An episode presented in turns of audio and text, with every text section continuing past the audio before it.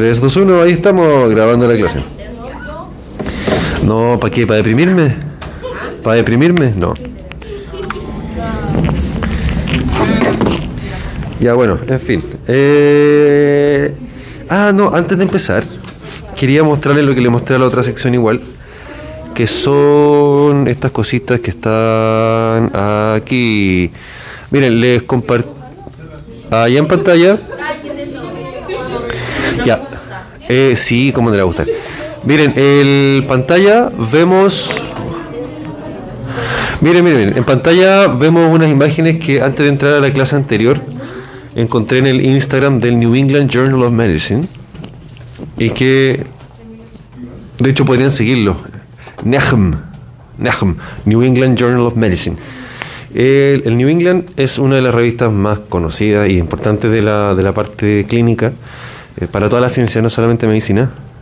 Eh, y de vez en cuando hay también cosas orales, cosas odontológicas, eh, pero publican cosas del COVID, publican cosas de, inmunología, de cáncer también, de, de, de, todas las áreas de las cuales uno tiene que ir aprendiendo. Y entonces encontré esta imagen que está bastante buena. Veamos qué dice la historia clínica de este caso. Dice así.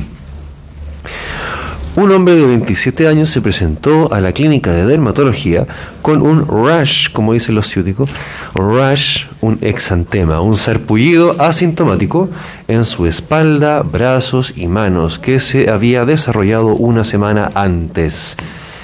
Aparecen pápulas, pápulas son eh, pelotitas, pelotitas en la piel, son un tipo de lesión elemental, se llama pápulas rosado-amarillentas en el examen físico. Una muestra de sangre se obtuvo y se observó que dice ahí grossly lipemic. Eh, groseramente, por así decirlo, groseramente lipémica. ¿Qué significa lipémica? Eh, Lípidos. No. Lipémico, ¿qué significa? Lipémico, ¿qué significa? Grasa. Y que ahí está, miren. No, ahí está la muestra de sangre de nuestro pacientito. ¿Cómo la ven? Grasa, pura grasa. Este tipo de cuadros no son tan infrecuentes, no son de todos los días, pero igual son, no son infrecuentes. Es lo que puede suceder cuando uno tiene una hipertrigliceridemia muy severa. Cuando hay muchos triglicéridos en la sangre, así 1000, 1200, 1500 eh, en la sangre realmente sale como una espumita de grasa al sacarle sangre. Y estas lesiones justamente se tratan de, por una parte, plaquitas de, ¿se fijan el color amarillento que tiene? Color a grasa y también estas pápulas que salen de como, se, como respuesta inflamatoria a la presencia de esta grasita en exceso. Cáchense, ¿qué les parece? La enfermera sacando esa muestra de sangre y ¡oh! se va, se a pachar. Pura grasa. Damos la siguiente imagen. Observen esto. Like. Bien. ¿Cómo sabe que es necrosis?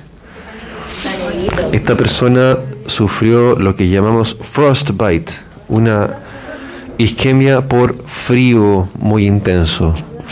Lo mismo en el pie de esta persona. Eso es la planta de un pie. Sí, muy edematoso, muy bien.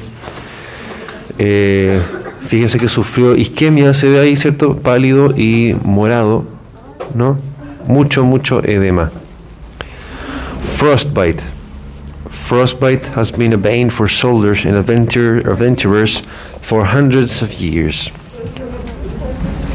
Isquemia, isquemia, isquemia. Miren, cavidad oral. ¿Qué ven ahí? ¿Cómo lo ven? Describe lo que ve. Eh, no. Se parece a los huevos de pescado. ¿Qué cosa los huevos? ¿Cuáles? La cosa blanca se parece a huevos de pescado. Sí, parece plumavis también. Eh, ¿Está isquémica la, la encía o no? No, no está isquémica. ¿Ah? ¿Qué color tiene? Blanco.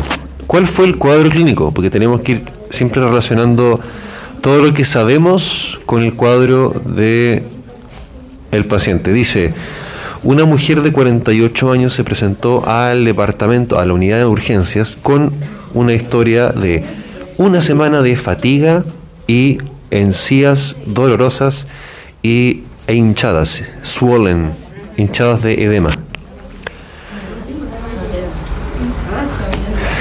¿Qué cosa tenemos en nuestro cuerpo que es de color blanco? Cartílago, ¿qué más? Hueso, más o menos. Hay una célula, glóbulos blancos, glóbulos blancos.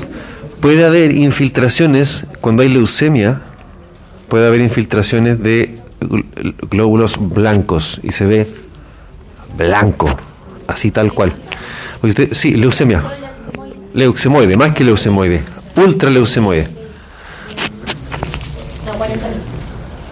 Esa es leucocitosis. Eso es leucemoide, eso es tierra de, tierra de nadie. Y leucemia de 100.000 para arriba, sí o sí. Y porque se fijan, la. A ver, ¿podemos agrandar más? No. Se fijan, el. No, Tiene la superficie papilada, ¿cierto? Igual que una encía. Entonces no, se ha perdido la estructura, no hay inflamación. Pero hay algo, hay infiltración de algo. ¿cierto? Ese algo, lo más probable es que sea glóbulos blancos. Como si tuvieran hongo. Sí. No una semana. No fue tanto. Rápido, sí. Cuando son enfermedades agudas, cuando son enfermedades agudas, eh, a veces no tan evidentes como estas, pasa. Ahora, también esta, esta forma de presentación es rara, eh, no, no, no es lo más frecuente. Y otra, miren, ¿qué es eso? La lengua parece un quequito. Parece un jamón. Pero ¿por qué? Bueno, aquí entre nos, cuando empiecen a ocupar los electrocauterizadores, van a darse cuenta que sale olor a pollo asado. ¿Cierto? Malo. Malo. Pero, o sea, sí, eh, sí, igual a uno como que le echan a perder el pollo asado, pero un poco, pero a mí me da lo mismo, no sé. Algunos colegas yo creo que se lo ha hecho perder. Lengua a la parrilla. ¿Qué fue lo que pasó aquí? Dice, una mujer de 74 años se presentó en el departamento, en la unidad de urgencias, con necrosis en la lengua y eh, aparición súbita de pérdida de la visión de un solo ojo. La biopsia de la arteria temporal confirmó arteritis de células gigantes, que es un tipo de vasculitis, vasculitis pero de vasos grandes, la arteria temporal. Eh, recordemos que la vasculitis inflama la pared del vaso sanguíneo y por lo mismo se tapa el vaso. Y por eso se genera, en este caso, el infarto, la isquemia y la necrosis de la lengua. Así como se inflama la arteria temporal, la que está acá al lado, también se inflaman otros vasos grandes. ¿Qué les parece? Bonito, ¿no? Oh, asqueroso. Y eh, con esa mini introducción de cosas de la vida real, sigan al New England porque ahí uno va repasando cosas y de repente tiran como eh, desafíos ponen una radiografía, por ejemplo, y dice, ya, este caso, una persona que llegó con una semana de aquí y allá, y uno entra al sitio y le van poniendo diagnósticos. Entonces sirve, sirve para ir eh, actualizándose y recordando cositas, que siempre es importante hacerlo. Bueno, vamos a ver, embolía. ¿Qué era la embolía? Sí, cuando un elemento, cualquiera que sea, habitualmente se origina en... Perdona, me la aguanté cuando un trombo se origina, no, cuando un émbolo se origina en un trombo, que es la, es la, mayor parte de las veces. Pero igual puede haber embolía por otros orígenes. Como, por ejemplo, vamos a ir viendo. Ya, embolía es el proceso de obstrucción parcial o completa de alguna sección del sistema cardiovascular por una masa que es transportada por el torrente sanguíneo, denominada émbolo. Más del 90% de los émbolos se originan en trombos. Sale aquí un videito un GIF de una condición súper, sí, más o menos frecuente, de tromboembolía, que es bastante frecuente de ver porque tiene muchas posibles causas. Una de ellas ya la hemos mencionado, cuando la niña usa anticonceptivo y fuma, el riesgo de esto aumenta sustancialmente tromboembolía pulmonar. En el video vemos una, una pelotita brillante, ¿cierto? Que va subiendo desde una vena de la extremidad inferior hasta el pulmón, ¿cierto? Ahí se instala. Y una vez que se instala ahí, se obstruye el territorio venoso y también arterial y genera una isquemia y eventualmente un infarto del pulmón. Se pierde, se muere parte del pulmón. Habitualmente es fatal, es fácil morirse por esto. Y, más encima, como si fuera poco, esta maldita enfermedad de verdad que pasa piola. De verdad que pasa piola y eh, se presenta de forma súper rara de repente y uno como que no cacha y el paciente lo dan de alta y termina muriéndose en la casa por esto. Porque de verdad que pasa piola. Yo he conocido hartos casos de... Y uno como dice, pero ¿cómo te bueno, por eso es mejor prevenirlo. Así que, niñas, si toman anticonceptivos, mejor no fumen. Tómenlo presente, por favor. Ténganlo presente. Ah. ¿Qué sucedió? ¿Ah?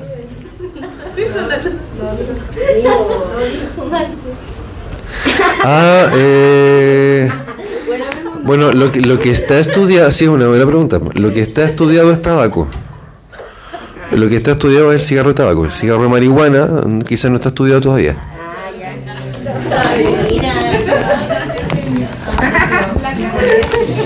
Pero es una buena pregunta, es absolutamente válida y legítima.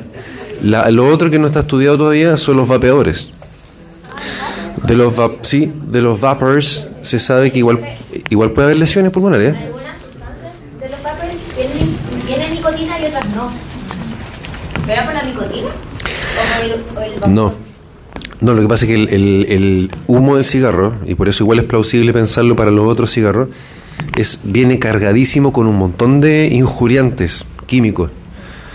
Muchos, la nicotina es lo de menos, digamos, entre comillas. Uy, un montón. Sí.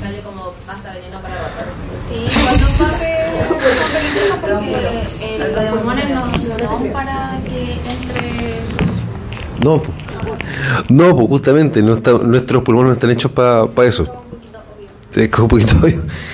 Eh, bueno, igual se entiende que hayan surgido como una alternativa para dejar para el, tabaco y, y, como para disminuir el riesgo de, tener cáncer, por ejemplo. Pero igual han habido eventos pulmonares que se han descrito con el uso de los vapeadores, típicamente el neumotórax. El motórax se rompe el, el pulmón y entra aire a la pleura. Y claro, puede ser fatal. Sí, justamente. Bueno. Anatomía, profe Lozano. Muy bien, Camaño también. Eh, émbolos pueden ser sólidos, cualquier masa que circule por el torrente sanguíneo, tromboémbolos, émbolos que se originan en trombos, material ateromatoso, una plaquita de colesterol que se rompe, células tumorales aglutinadas, vamos a ver cuando veamos cáncer en la próxima semana, eh, que las células tumorales tienen la capacidad de desprenderse de la zona donde están y viajan por la sangre y llegan a la metástasis. Metástasis, se forma tumor en otra parte. Fragmentos de tejido, si se rompe, ¿por qué no? Pasa un poco de tejido al torrente sanguíneo. Aglutinaciones de bacterias, como los émbolos sépticos, sépticos. Cuerpo extraño. Imagínense si, si em, en el escenario de las personas que se drogan por la vía endovenosa. Eh, en Chile todavía no sucede mucho, pero lo vemos en las películas estadounidenses y en Europa también. Bueno, como el poder adquisitivo es mayor todavía allá que acá, eh, las drogas, los opioides, morfina y esas cosas allá son mucho más frecuentes, acá todavía no. Acá nos drogamos, entre comillas, nos drogamos como país más con pasta base, que es lo más frecuente, aparte del alcohol. El, alcohol es fijo, siempre. Eh, pero en países más desarrollados las grandes drogas son los opioides. Entre ellos la heroína, que es la que se pinchan. ¿cierto? Lo han visto en la película, también entre los dedos. como sólida, entonces cuando la calientan. Sí, Ah, con una cuchara. no, no, no, igual, igual se, se metaboliza y se transforma en morfina y hace su efecto. Pero, el, ¿en cuál película? ¿En cuál película? ¿Ha visto eh, Beautiful Boy? No, Una de Timothy Chalamet. Gossip Girl sale. Breaking Bad, Breaking Bad también. Y la otra que deberían ver se llama Requiem por un sueño. Es una Requiem por un sueño. Está, debe estar en Netflix. Sí, es un clásico, es un clásico. Es una película que no queda así. que ha vuelto loco. Eh, Requiem por un sueño. La hizo el mismo director que hizo. eh, ah, ¿Cuál fue? Requiem con Q. Les voy a mostrar el tráiler para que cachen.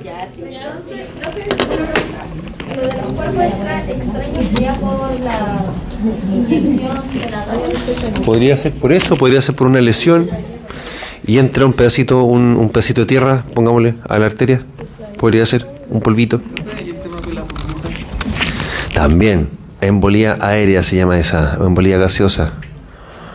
Eh, Requiem. ah, Requiem. ¿Ah? ¿Por qué? ¿Qué cosa? A ver. Mire, mire, mire, ve- ve- ¿vemos el tráiler? Ya. Me quedé con la colchón.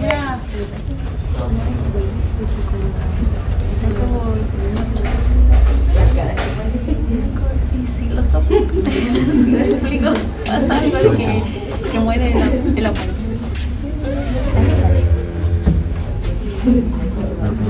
Sí, sí, puede haber infección. Yo llegué de que por ahí, como entonces eso se puede tratar. No, no está tanto. No está tanto. Que, que entra ahí va a entrar la vejiga y va a doler. Y se puede infectar. Se puede infectar. ¿La vejiga? Ser riesgoso. Y también, digamos, si es que es muy agresivo el acto, digamos. Lesionar si hay más Explota. Claro, por, por dentro, digamos. Pero sería como ya muy preguntar. Pero una muy buena pregunta. Ya. Pero es bueno, es bueno salir de la. Sí, pues. Miren, este, este es de más que han visto escenas de esta película.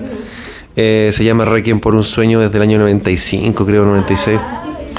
Actúa Jared Leto. Actúa, actúa Jared Leto. No, no, no, sería, no. No, pero sí, sí puede, podría infectarse o irritarse a- allá adentro. Pero no, ya. Bueno, observen, esta película se trata de unos personajes que caen en el vicio de la droga. Miren,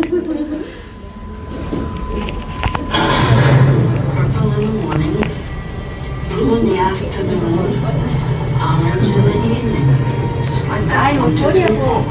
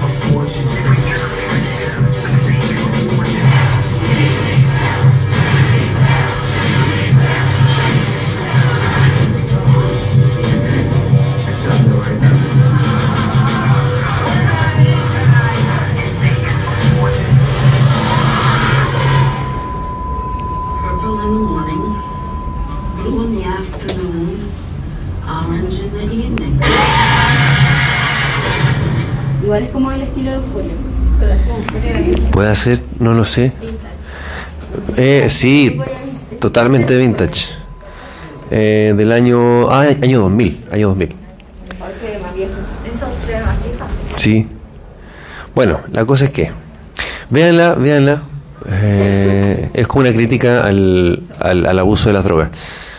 Ah, ahí vemos, ¿cierto? Un trombito que se soltó un pedacito y se embolizó y tapó un vaso sanguíneo y se produjo, por supuesto, después en el territorio de esa arteria, produjo isquemia, hi- hipoxia, un infarto. No, que era un trombito que se desprendió un pedacito y se... Exactamente. Embolía, cuando es estéril, como un trombo que se rompió, se llama émbolo estéril, pero si viene con bacterias, se llama embolía séptica, como sucede en las enfermedades como la que ven en pantalla. ¿Cuándo era estéril? Cuando viene sin bacterias, aséptico, limpio. Lo que ven en pantalla puede suceder en un cuadro que se llama meningitis. Meningitis de origen exactamente, meningitis, pero muy bien. Meningitis ocasionada particularmente por un bicho que creo que no lo han visto todavía en microbiología, que se llama Neisseria meningitidis. No es la única que puede producir meningitis, pero es una de las más notables. ¿Han escuchado cuando hablan, mandan avisos por la radio, por redes sociales, de que todos los pasajeros del bus tanto fueron llamados porque hubo un caso de meningitis? Es súper contagiosa y súper grave. Eh, eh, en esa circunstancia, la persona con meningitis eh, se emboliza por todas partes y se ve así, pues eso es el cuello, del, el cuello y la espalda de una persona llena de infartos, microinfartos de la piel producidos justamente por la embolía masiva que le generó la meningitis, embolía séptica, pues con bacterias. Em- embolía séptica, claro. Viaja, viaja en pedazos de tejido con bacterias. Y entonces se imaginarán que es un cuadro grave, pues, bien, bien grave. Exacto. Embolía grasa habitualmente por ruptura de la médula ósea en contexto de una fractura de huesos largos, como el video que vimos del niño en Fantasilandia. ¿Se acuerdan? Donde vimos un video de un niño que se había roto las dos piernas en un juego y lo lo movieron y como aparece acá, ¿cierto? Al desplazar los fragmentos de la fractura, al desplazar los fragmentos pasa un poquito de médula ósea, que es un, tejido muy graso, rico en, muchas células grasas también, y esas pasan al torrente sanguíneo y por supuesto que pueden eh, ir a tapar eh, cualquier territorio circulatorio de cualquier otro órgano, cerebro, corazón, pulmones, riñones, etcétera. fractura de huesos largos, lo mejor era intentar. No, hay que inmovilizarlo. Hay que inmovilizarlo, sí. Pero, eh, no, no, hay que inmovilizarlo y llevarlo a urgencia. Para que lo operen. Para que lo operen. Pero como primer auxilio, cualquier fractura hay que inmovilizarla para evitar el dolor. Hay que cubrirla para que no se infecte. eh, inmovilizarla para también evitar justamente el desplazamiento de los segmentos y que no ocurra una embolía grasa. Puede haber una mezcla de émbolos. Sí, también, perfectamente. Se fractura y parte un émbolo graso, pero con infección. Sí, por supuesto. Particularmente si ha pasado mucho tiempo desde que ocurrió esa fractura. Típicamente seis horas. Y si alguien se fractura y no sabe que se fractura, también puede una Sí, pero sería raro porque las fracturas duelen harto. sí, duelen harto. Sería, sería raro. O sea, podría pasar, pero sería muy raro. Porque además... No, igual nomás. Igual, el periósteo que está aquí, recubriendo toda la, superficie, está súper irrigada y súper inervada, así que se nota. Cuando alguien se fractura, eh, va a llorar de dolor. Pero de huesos largos. Huesos largos, sí, porque hay médula o médula ósea. ¡Au! ¿Qué, qué cosa? ¿Qué- ¿Pero qué parte del...? Usted, si usted mira la imagen, ahí se ve que como están desplazados los dos segmentos, los dos segmentos del hueso, eh, parte de este tejido, si se daña con el desplazamiento, puede pasar al torrente sanguíneo, a la venita que está aquí, y pasa la circulación. Y es lo que pasa, por lo que se murió, digamos, el niño de ese video que vimos aquella vez. Embolía aérea, una burbujita de aire que viaja por el torrente sanguíneo. El por la... Ah, no. No, salvo que tuviese algún, algún vaso roto. Por eso le decía, si, si fuese demasiado violento, podría pasar. Pero no, sería muy raro. No. No. Eh, ¿Qué pasa si los sujetos que comparten aguja, digamos, por, por la heroína, supongamos, igual, eh, o, una, o una, cuando ustedes están inyectando a alguien, aire más aire del que, porque nosotros tenemos aire, tenemos oxígeno, dióxido de carbono, ¿cierto?, disuelto en la sangre, pero son cantidades muy pequeñas. Pero si es demasiado, va a condensar todo ese aire y va a formarse una burbuja. Como que las enfermeras tienen que sacarle aire. ¿Cierto? Sí, cuando ustedes funcionen, primero uno, para que se note que salga el chorrito para ver que esté permeable la aguja y que no haya aire. Sí, porque si, si usted, bueno, si usted pincha intramuscular, va a doler más porque va al cachete, va a distenderse más el músculo y va a doler un poco más. Pero si inyecta aire a la vena, ya es un poquito más peligroso. Sí, de más que sí. Ah, sí, le, le ponen más aire. Aire para que para matarlo nomás. Sí. Eso pasó en euforia también. Eso, que le, na- que le puso aire a... Que le ponen aire a, a la vena para que se embolice y haga un accidente vascular o haga un infarto. Otro, No sé si me Oye, pero Eh, cuando torturaban a una que con la aguja le llena de aire ah, y que eran presas. Wow. Véanla también, vis a vis.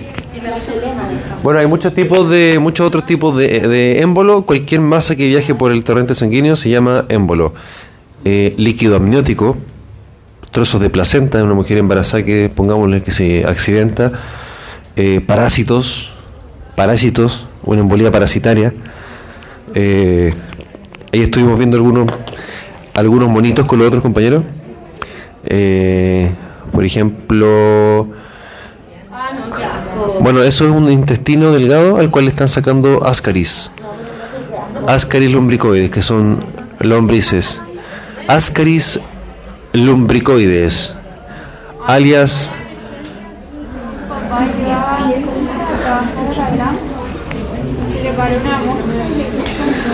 Sí, sí, no, pero pasa.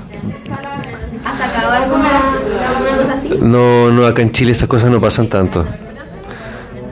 Au. Que viaje por el torrente sanguíneo es un émbolo.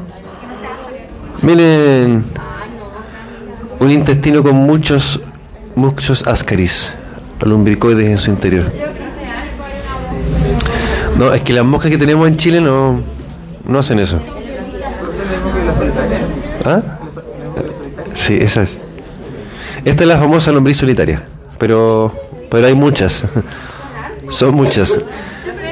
No, esto es un caso ya más severo. Eh, creo que sí, sí. Así como grande, grande, grande. Miren, los cirujanos, sí, también existe. No me acuerdo cuál era. Debe ser un ascari también. va como, va como un lago y si está en contacto con... Sí, puede entrar y- sí, puede. Como en Grey's Anatomy, tal cual. Ahí a este paciente lo abrieron, y esto es el pulmón. Esto es un pulmón. Y ahí estaba. Esa es la cavidad pleural, la que decíamos recién. Cavidad pleural. Eh, y oh, eso, una lombricita ahí. No, no.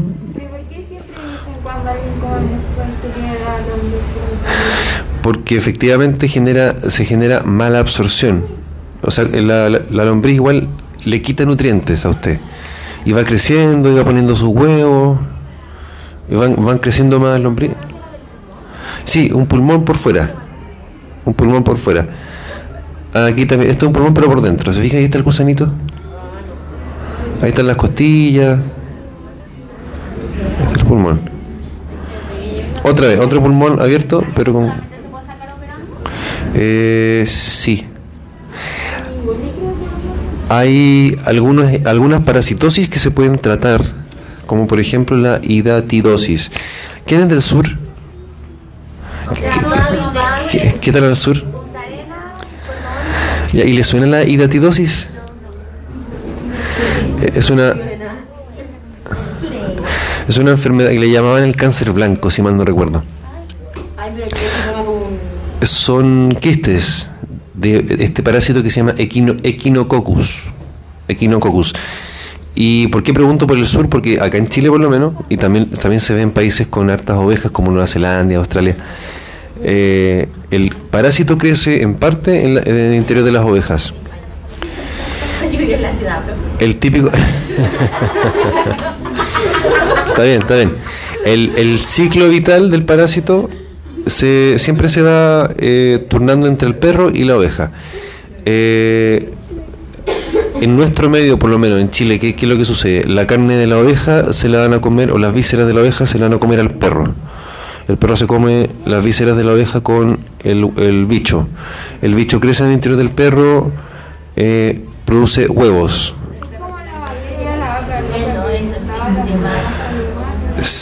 Más o menos, pero igual es, es otra cosa. Igual es otra cosa. El perro defeca eh, en, en el pasto, la abeja se come el pasto con las fecas del, del perro eh, y la- el bicho se perpetúa. Y eventualmente un ser humano come carne de oveja con el parásito y se pega la hidatidosis. Hidatidosis en. Miren el perrito. ahí. Y em, miren, Es que como que no veo bien.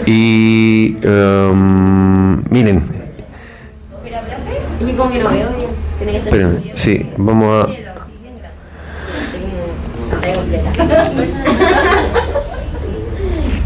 Eso que es de ahí es un quiste hidatídico.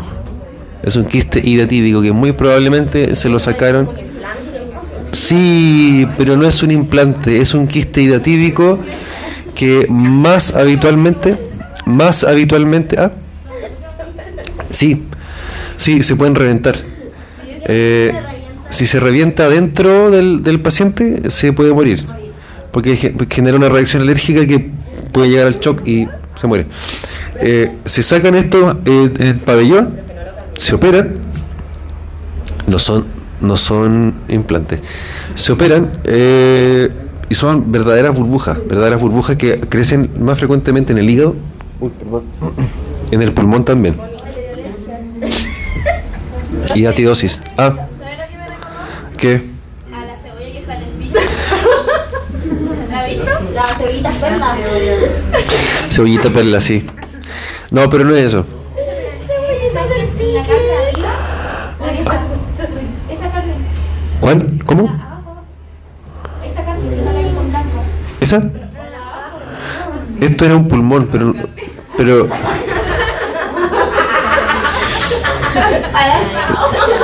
Creo que era un pulmón de, de perro, sí.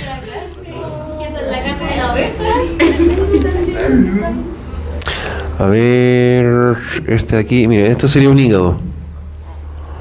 Un hígado con. quistes hidatídicos. Hidatidosis en una. en una canal de cerda. A ver. Abrir imagen. pestaña nueva. Bu. ¿Qué sucede? Ahí.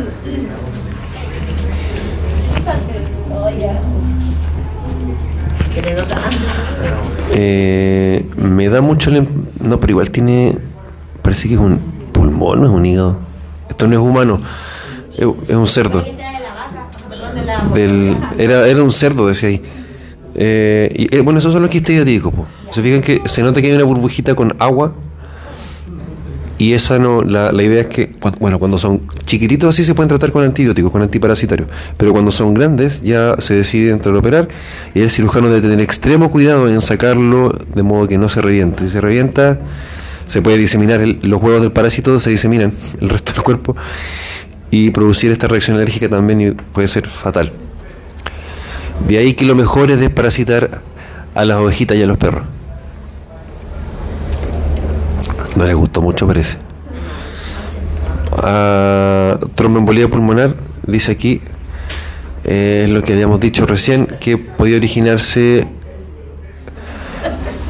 típicamente se origina en una vena de una pierna y ahí tiende a subir y se instala en el pulmón como se ve allá arriba y eso genera un infarto, realmente un infarto, uff, dio alergia, un infarto pulmonar. Habitualmente, lo más frecuentemente, pero no es lo único, en, la, en las venas de las piernas. Con varices, por ejemplo, personas que fuman, personas con obesidad mórbida, con diabetes, factores de riesgo cardiovasculares típicos, va aumentando el riesgo de esto. A, a cualquier territorio, pero más, lo más habitual es que se aloje en los pulmones. Para finalizar, vamos a mencionar un par de cositas del shock. ¿Qué es el shock? Siempre usamos la palabra shock, estoy en shock, como un lenguaje coloquial.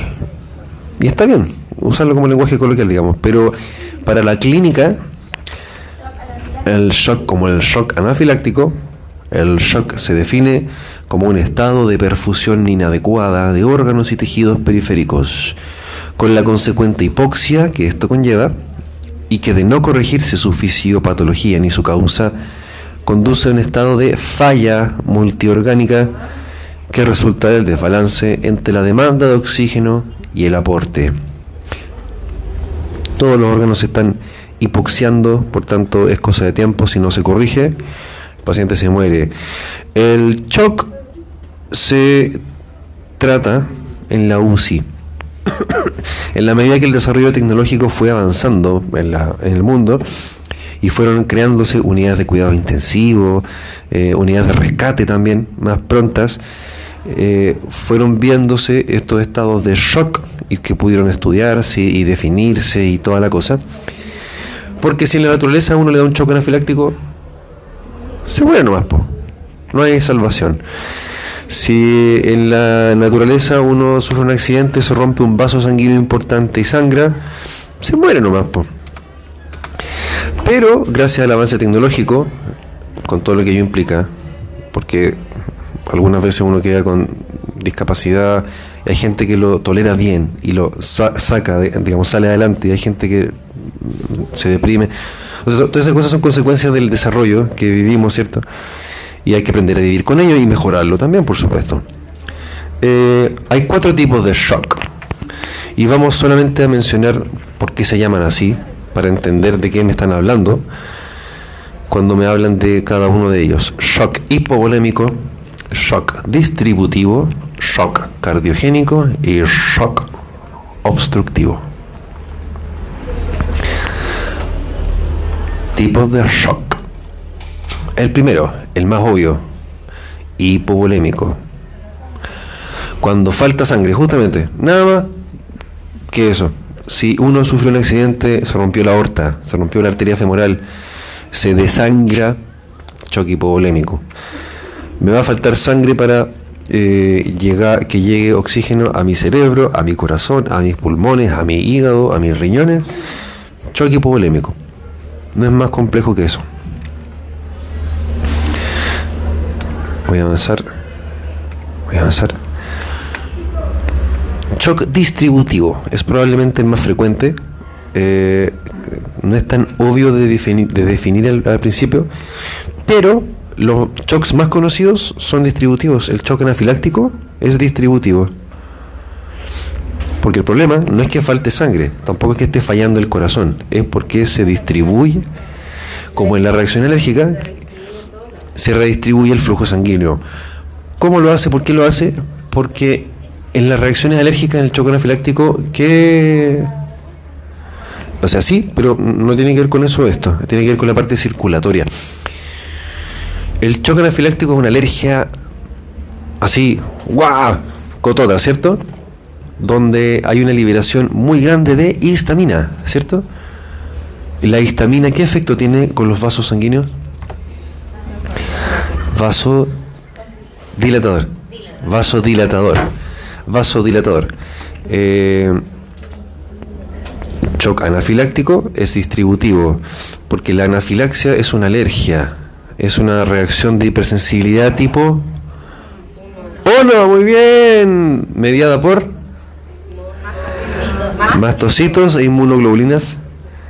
Eh, muy bien. Bravo.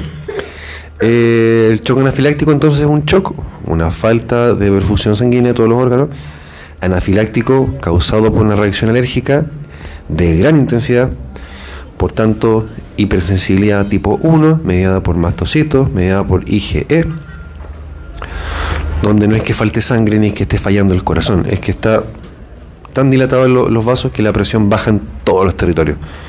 Lo mismo sucede con el otro tipo de shock que se llama shock de origen neurogénico, como dice en pantalla, donde no, no, baja. ¿Dónde puede haber shock neurogénico? Cuando mis vasos sanguíneos pierden el control de su tono de la pared. Ejemplo clásico. ¿Alguien conoce al Guga? ¿Se acuerdan del Guga? El que suf- el que andaba en bicicleta Era de su colegio. Le hicieron un bingo. Sí, un montón de cosas. Sí. Tengo un primo que hace descenso, que es como conocido en el, en el- y eran bien amigos. El Guga Ortiz era un com- un competidor de descenso de bicicleta que sufrió un accidente y se seccionó la médula.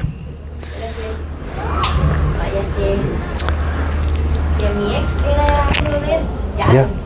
Ya, ya. Él me contó cómo fue el accidente. Él estaba en bici y se fue como, como así, como la espalda hacia acá. Entonces, en la, no acuerdo en qué vértebra, Claro. una, una amiga, o sea, una mamá de un amigo, estaba la noche que lo recibieron y fueron como un montón de especialistas a atenderlo al tiro. Así, horrible. Sí, eh, porque igual como cuando hay un accidente de tránsito, sí, sí. Cuando hay accidentes de tránsito muy severos, eh, como son lesiones de alta energía que el cuerpo no está hecho para soportar, se generan lesiones, o sea, tremendas. Imagínense el, pobre Guga, se, como un escorpión, se dio vuelta, se dobló. No- no recuerdo cuál habrá sido, pero como se dobló, una vértebra se soltó y se cortó por la mitad en esa zona. Bueno, cuando uno sufre una lesión medular, supongamos que, mm, no sé, me dispararon, me llegó un balazo y tuve la suerte de que pasó de largo por mi corazón, por mis pulmones, pero llegó la bala a mi médula acá, arriba, a la médula espinal. Entonces pierdo de acá para abajo el control de todo, movilidad, sensibilidad también. Pero sí, sí, pero también pierdo el control simpático y parasimpático de aquí para abajo. Entonces, ¿qué puede pasar? Que como pierdo el control del simpático, todos mis vasos sanguíneos de aquí para abajo van a dilatarse. Ya no voy a tener el control del sistema simpático para contraer mis vasos sanguíneos. Por tanto, también puedo hacer un shock distributivo. No me falta sangre, no me falla el corazón, pero se me distribuye de forma anormal la sangre. Y por supuesto que mi cuerpo falla. Otro tipo de shock distributivo, el más común, el shock séptico. El shock séptico, si uno tiene, por ejemplo, una neumonía, una meningitis, una pielonefritis, y esa infección es tan severa que mi cuerpo entero empieza a reaccionar, lo mismo, no me falta sangre, no me falta corazón, pero sí, por la liberación masiva de mediadores inflamatorios, se me redistribuye la sangre de forma anormal y puedo eventualmente morir. ¿Cómo se llamaba el otro? Neurogénico. Neurogénico. Lo mismo que el anafiláctico, solamente que hay una liberación de todos los otros mediadores inflamatorios. Eh, citoquinas proinflamatorias, interleuquinas 1, 6, 10, factores de necrosis tumoral alfa, y todo eso produce una inflamación masiva, por así decirlo, con vasodilatación masiva, hipotensión masiva, isquemia en todos los territorios, órganos, eh, cerebro, corazón, pulmones, y falla. Shock cardiogénico, aquí dice que sí falla el corazón. No hay problema en mis vasos sanguíneos, no hay problema en mi volumen de sangre, pero sí mi corazón falló. Se me infartó, por ejemplo. Me las di de vivo y un día en, la noche carreteando me jalé una línea de dos metros y de cocaína y se me infartó, se me infartaron tres cuartos del corazón. Eh, Por tanto, se me murió tres cuartos de todo el músculo del corazón. Por tanto, mi corazón perdió la capacidad de bombear sangre. ¿Qué pasó? Shock. Cardiogénico, muerte. El corazón falla. Algunas veces el corazón falla por arritmias, no por infarto, y ahí se puede recuperar con los medicamentos correspondientes, con los marcapasos, etcétera. Eh, cuando hay infarto, no, por supuesto. Exactamente. Compromiso severo del gasto cardíaco. Exactamente. Muy bien. El último, que es más raro, más raro que pescado con hombro, shock obstructivo. El shock obstructivo eh, ocurre el shock porque hay una obstrucción al paso de la sangre. Por ejemplo, la aorta que se cierra por algún accidente, por algún tumor. Es mucho más raro que ocurra. No, no es lo más frecuente. Eh, ¿Cuál? Cardiogénico, como el nombre lo señala, falla el corazón. Por tanto, el corazón no puede bombear. Obstructivo, hay alguna, claro, obstrucción al paso de la sangre en la aorta, por ejemplo, en una arteria grande, en una arteria grande. ¿Ah? En una arteria grande, sí, como la aorta. La aorta. Eh, al final de esta diapo acá hay una tablita con las respuestas fisiológicas a los distintos tipos de shock. Esto no se lo voy a preguntar en el certamen porque es más complejo, por supuesto que no. Pero miren, si tienen tiempo, sería choro porque van viendo cuando hay un choque anafiláctico, sabiendo que es distributivo, cómo se comporta la frecuencia respiratoria, la frecuencia cardíaca, la presión arterial, cómo nos ponemos en la piel, la temperatura, cómo se altera, el volumen urinario. Si usted le pasa, si usted tiene un shock, tenga por seguro que además de todo lo que le van a colocar, los cables, los pinchazos, también le van a chantar la sonda vesical para ver cuánto pipí produce para monitorizar su función renal. Eh, por ejemplo, en el shock ya cardiogénico, falla la habilidad de bomba del corazón, la frecuencia respiratoria sube, la frecuencia cardíaca sube por estimulación excesiva del simpático. Entonces el simpático trata de empujar este corazón que está fallando, pero la presión arterial baja. Baja porque no es capaz el corazón de mantenerla. Eh, la piel de la persona con este tipo de shock se pone pálida, fría, la temperatura baja o no cambia nada, baja el volumen urinario porque los riñones también van a fallar, como no les va a llegar sangre, y, y otras cosas más ahí que son un poco más médicas y para que vean. Eso como a modo de ejercicio, pero no, no se los voy a preguntar, sería descabellado. Hagamos el QR.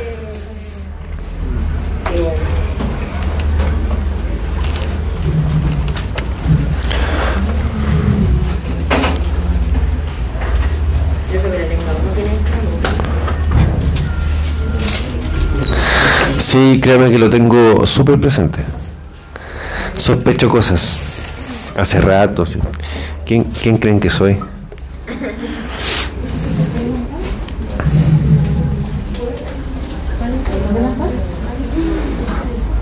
Ya, hagan el QR.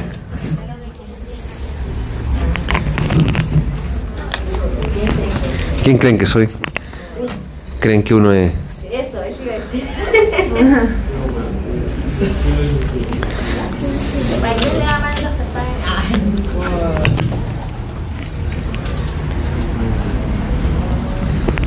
Bien, voy a ir cerrando la grabación del podcast.